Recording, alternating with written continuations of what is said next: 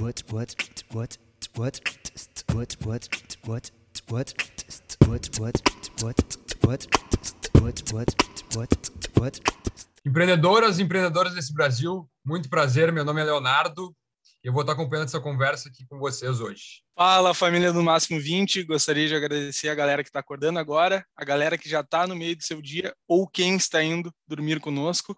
Meu nome é Diego Lopes, trabalho na Unimed Porto Alegre e hoje a gente vai ter um convidado aí sensacional que o Leonardo vai apresentar para vocês na sequência. Boa, a gente está bem animado para fazer essa conversa hoje, porque a gente está aqui hoje com o Sérgio, ou mais conhecido como Serginho, ele é formado em engenharia da computação. Olha que diferente. Engenharia da computação, formado em administração também depois, negócio e marketing pela URGS, as duas pela URGS. Hoje ele é sócio da PWS, que é uma agência de marketing multiplataforma e também CEO da Trechim. Então, cara, um histórico aí muito legal, todo essa, essa, essa, esse histórico empreendedor também agora. E te parabenizar pelo prêmio da Enxan, que tu ganhou a Arena agora há pouco, e também depois a gente vai englobar uma pergunta sobre investidores ali que tu vai ver. Mas a primeira pergunta que a gente tem para ti é a seguinte: quais foram os pontos chaves para o crescimento da Trechin hoje? Opa, bom, primeiro prazer estar aí com vocês, valeu pelo convite aqui para ter esse papo com o pessoal.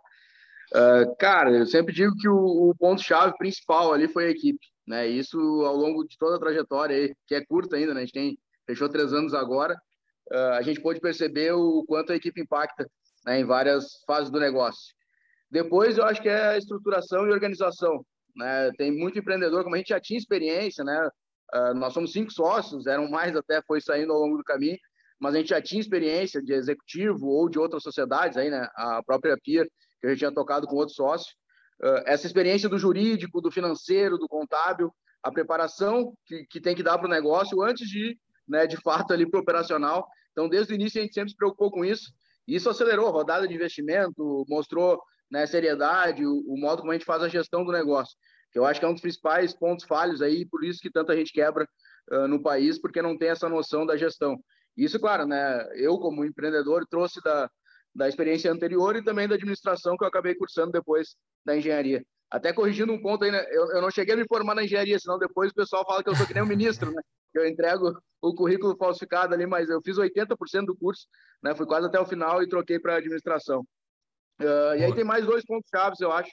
Um é o networking, né? E aí todos os sócios, cara, uma rede muito forte, né? A própria participação dentro da Anchan, dentro de outras associações, uh, incubadora, aceleradora. Esse networking fez com que a gente não fosse só os cinco sócios começando o negócio, mas uma rede gigante e, e também a gente trabalha muito em parceria. Então, o network sempre foi essencial para a virada de chave. E mão na massa. Né? Eu acho que o último ponto-chave aí é a questão de mão na massa, contato com o público-alvo e entender o teu consumidor. Acho que foi o que fez a gente acelerar tão rápido. Deixa eu fazer mais uma pergunta para ti aqui. É, primeiro que a gente está gravando no, no, feriado, então, né? A mão na massa é algo que está tá impregnado no teu DNA. E te pergunto em relação a esse mercado que vocês estão hoje. A gente sabe que é bem complicado é, ter relevância né, num mercado desse para ter uma, uma, uma é, ganhar dinheiro com isso. A gente sabe que tem muito dinheiro na roda é, acontecendo no mercado nesse nesse nesse teu segmento, mas o pessoal não sabe usar ainda. É, como é que tu vê tudo isso? Sim, é, até acabei não falando direito o que a Trashing faz, né? A gente trabalha aí com gestão de resíduos e logística reversa, né? O foco na economia circular, então hoje está em pauta, não sei quando é que o pessoal vai ouvir isso, né? Lá no futuro, mas Hoje o principal tema aí é o, o ESG, né, a parte ambiental, social e a governança. E como tu falou, tem muito dinheiro no mercado para investir nesse nesse setor, mas o que a gente vê que falta é aquela estrutura que eu falei, né? São negócios que têm uma gestão adequada e que entreguem resultado na outra ponta. Geralmente o pessoal se preocupa muito só com o impacto que causa e tem negócios muito legais que causam impacto absurdo, mas não entrega resultado, né? E o investidor ele ele quer a rentabilidade dele e não é feio, né? Tu entregar rentabilidade. Uh, tem negócio que, ok, é filantropia ou é uma ONG, ou, né? Terceiro setor, mas quem quer fazer negócio com lucro, né? Tem que entregar resultado. Então, a gente tem surfado essa onda aí, uh, tem entregue para as empresas, né? As soluções que elas querem, mas também valorizando o produto final delas. Elas sabem que elas têm uma responsabilidade, mas na outra ponta a gente precisa entregar valor para o nosso cliente junto com o público consumidor dele, aumentar a venda, aumentar branding, enfim, é o que a gente trouxe aí de experiência do marketing digital também, né? Então, essa carreira prévia aí do marketing, a gente está agregando agora nessa, nessa nova experiência. E as empresas têm nos contratado até muito por isso, porque geralmente o nosso concorrente chega lá apontando o dedo na cara, né? Tu tá errado, a gente está aqui para te mostrar como fazer certo. A gente não, a gente pega na mão dele e vamos fazer junto, porque eu também não sei como é que faz. A gente vai construir junto essa, essa jornada aí. Conta um pouquinho para a gente como é que é essa tua relação, por favor, que é muito interessante com Alpargata, é, Tramontina, iFood, cara, isso é sensacional. Sim, cara, eu sempre falo, eu vim no marketing digital que já era uma área que a gente podia trabalhar com qualquer nicho, né, com qualquer setor, mas o resíduo, ele te dá uma possibilidade ainda maior, né, todo mundo gera resíduo, desde de casa até as grandes corporações, uh, e a gente tem visto essa questão da inovação aberta também, que tem surgido agora, né, com muita força, uh, e, e, aí a gente está dentro desse, dessa pegada também, de construir junto as soluções. E aí a gente vê que, às vezes, as grandes corporações não têm nada estruturado né, para essa parte de logística reversa, ela não entende direito como é que o consumidor descarta, por que, que ele descarta o resíduo, o que, que ele quer que aquilo se transforme depois, né, e aquilo que eu falei de como isso agrega valor para a marca, para né, que ela possa usar isso em seu benefício depois, né, junto com, com o marketing. Então, a gente tem entendido aí com, com as grandes empresas quais são as dores delas, né? Ah, é entender como é que, por que, o meu produto estraga e por que o cara descarta.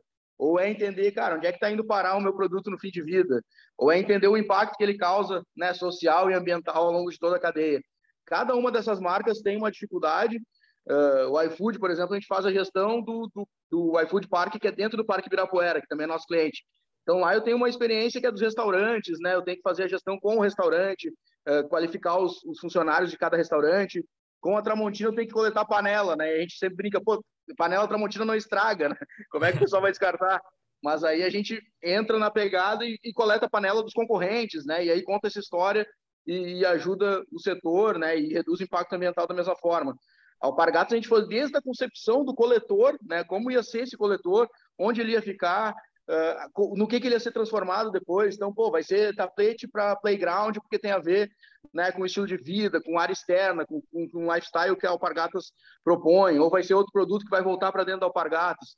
Então, a gente vai construindo junto com o cliente. Né? Por isso que é tão legal o setor, porque cada resíduo, né, borracha, plástico, metal, dá uma possibilidade diferente. Sérgio, não sei se pode nos falar, mas alguns números para ficar mais tangível para o pessoal de do que vocês conseguem trazer de benefícios para as empresas.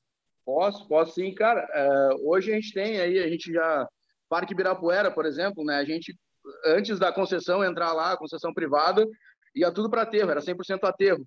A gente está transformando, né? A gente está caminhando aí até 2025 para aterro zero.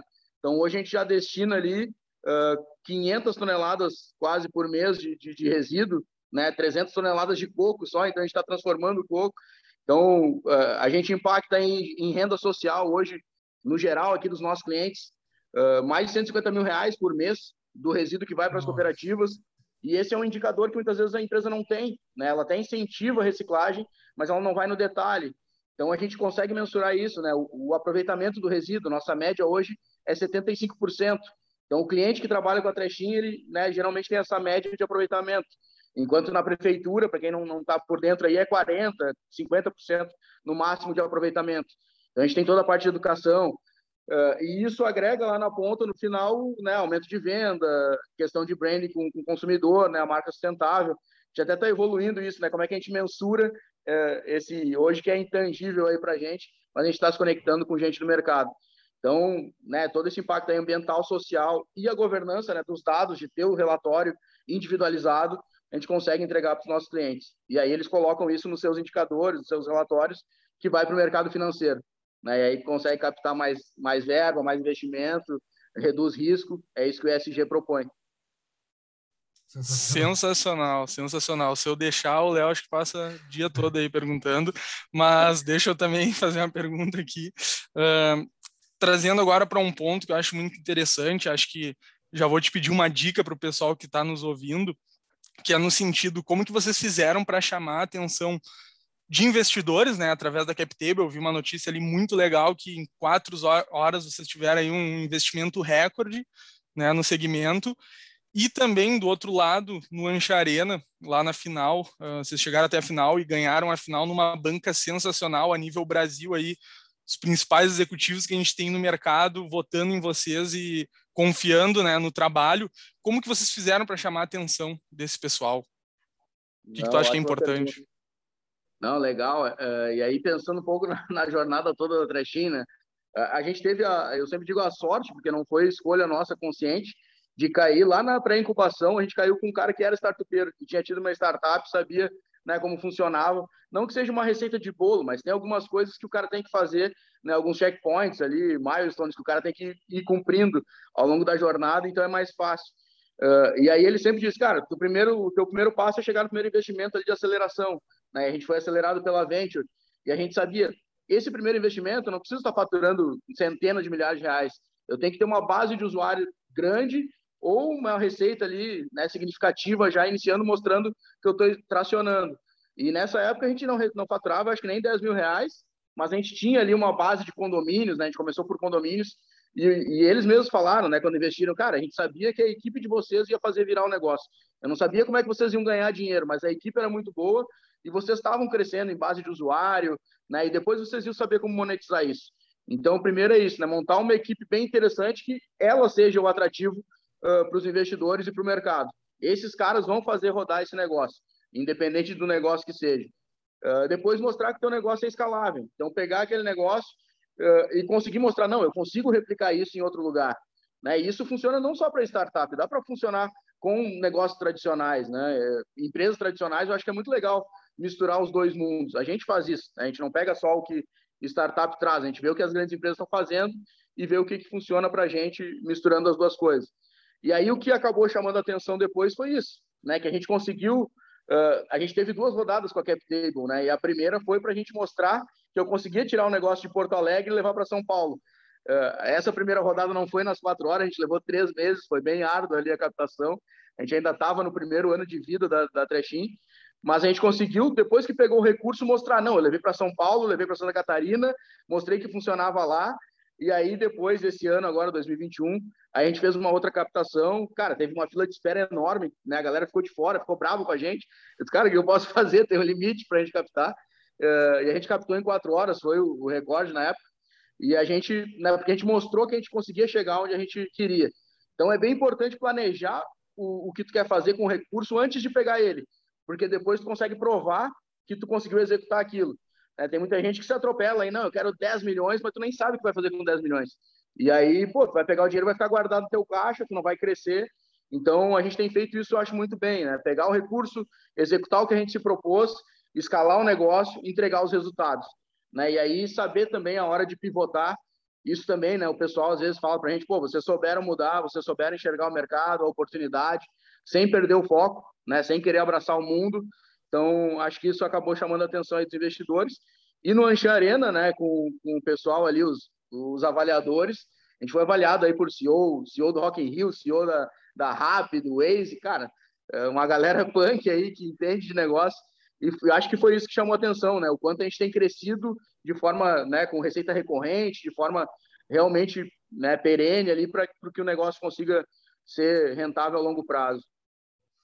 Cara, eu estou trabalhando hoje na Galapos, a gente trabalha com M&A e a gente conversa muito com empresa é, de software sobre como escalar o negócio quando é uma software house, quando não tem um produto SaaS, né? É, como é que tu conseguiu escalar a Trashin? Como é que tu mostrou para cara, eu vou escalar com pessoas, com a mão de obra das pessoas, porque como tu falou, o mais importante são as pessoas hoje no negócio. Como é que tu mostra para o investidor que isso vai escalar, sendo que é um, é um, é um serviço, né? Depende muito das pessoas para isso acontecer. Sim, perfeito. Uh, a gente lá no início, a gente quebrou a cabeça muito lá na, na, validação, né, do produto mínimo viável. Cara, o que, que eu consigo fazer um negócio aqui que, que funcione em vários lugares diferentes? E aí a gente foi para esse modelo primeiro de parcerias, né, onde eu tenho um modelo asset light ali sem ativos imobilizados, onde eu trabalho com a estrutura do meu parceiro porque a gente foi entendendo o que, que é o nosso diferencial, o que, que eu entrego de diferencial como trashing. Cara, é o dado, é a experiência do cara, é a gestão, né, a informação completa, é a história que eu conto né, com marketing. Uh, e isso não é a operação lá de coleta, o caminhão que vai buscar, isso eu tenho já funcionando muito bem. Né? Eu já tenho as cooperativas e aí eu posso até me aproveitar do impacto social que eu posso causar junto com eles. Então a gente entendeu o que, que era o nosso diferencial, o que, que eu podia usar da estrutura que já existia. E aí a gente entendeu quem eram as pessoas que eu tinha que internalizar. Então hoje eu tenho mais de 100 parceiros e tenho 30 pessoas na equipe tocando o negócio. E aí eu consigo escalar, a gente já está em 11 estados, né, com essa equipe aqui gerenciando. E aí sempre pensando, tá, o que, que eu consigo automatizar dos processos, o que, que eu consigo botar para dentro aqui da gestão, né, que facilite essa operação, para que eu não tenha que ter 10 pessoas em cada estado, né, coordenando aquela operação. Então foi mais isso, entender onde eu estava, uh, onde eu poderia automatizar, entender quais eram os meus diferenciais e o que eu tinha que terceirizar. E aí conseguir escalar. Né? Então a gente quebrou muito a cabeça pensando, tá, o que, que já tem no Brasil ou no mundo de estrutura que eu vou conseguir usar a longo prazo.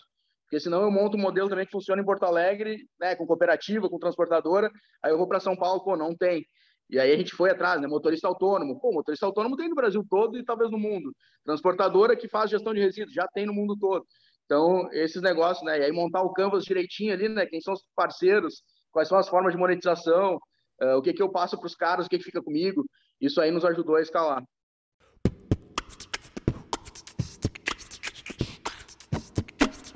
Então, Serginho, pô, sensacional, muito bom. E principalmente eu, Leonardo, que a gente acompanhou uh, o início ali da Trashin, né, lá no Ancharena, lá no início, e agora ser campeão, todo esse investimento e vendo, acompanhando de perto todo esse trabalho. O que, que tu tem para dar de dica aí, seja profissional ou pessoal, para o pessoal que está nos ouvindo? Dica, dica de um Cara, comercial muito bom, né? Que a gente sabe que ele é muito Oi? bom comercial. Exato. Não, cara, é, é, é, essa é uma das dicas aí, né? Que é a questão do network e saber vender. Todo mundo na empresa tem que saber vender. A gente bate isso todo dia. Não interessa se o cara é operacional, se o cara é financeiro, ele tem que saber vender.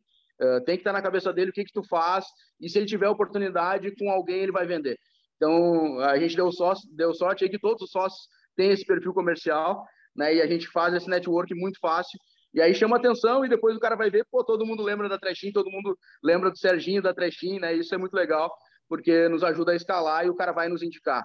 Uh, outra coisa é, é, o give first, né? Eu acho que para tu fazer um network de qualidade, tu tem que primeiro te doar, tu tem que primeiro né, entregar valor para o ecossistema ou para o teu parceiro e depois ele vai lembrar de ti, vai retribuir sem que tu tenha que fazer nenhum pedido mais, com mais esforço. Né? Então, acho que isso de se doar, pelo menos para mim, sempre funcionou, a recompensa vem. É, e a questão de preparação e educação. Né? Eu sou um cara que aposto muito em educação e acho que as pessoas têm que estar sempre se preparando.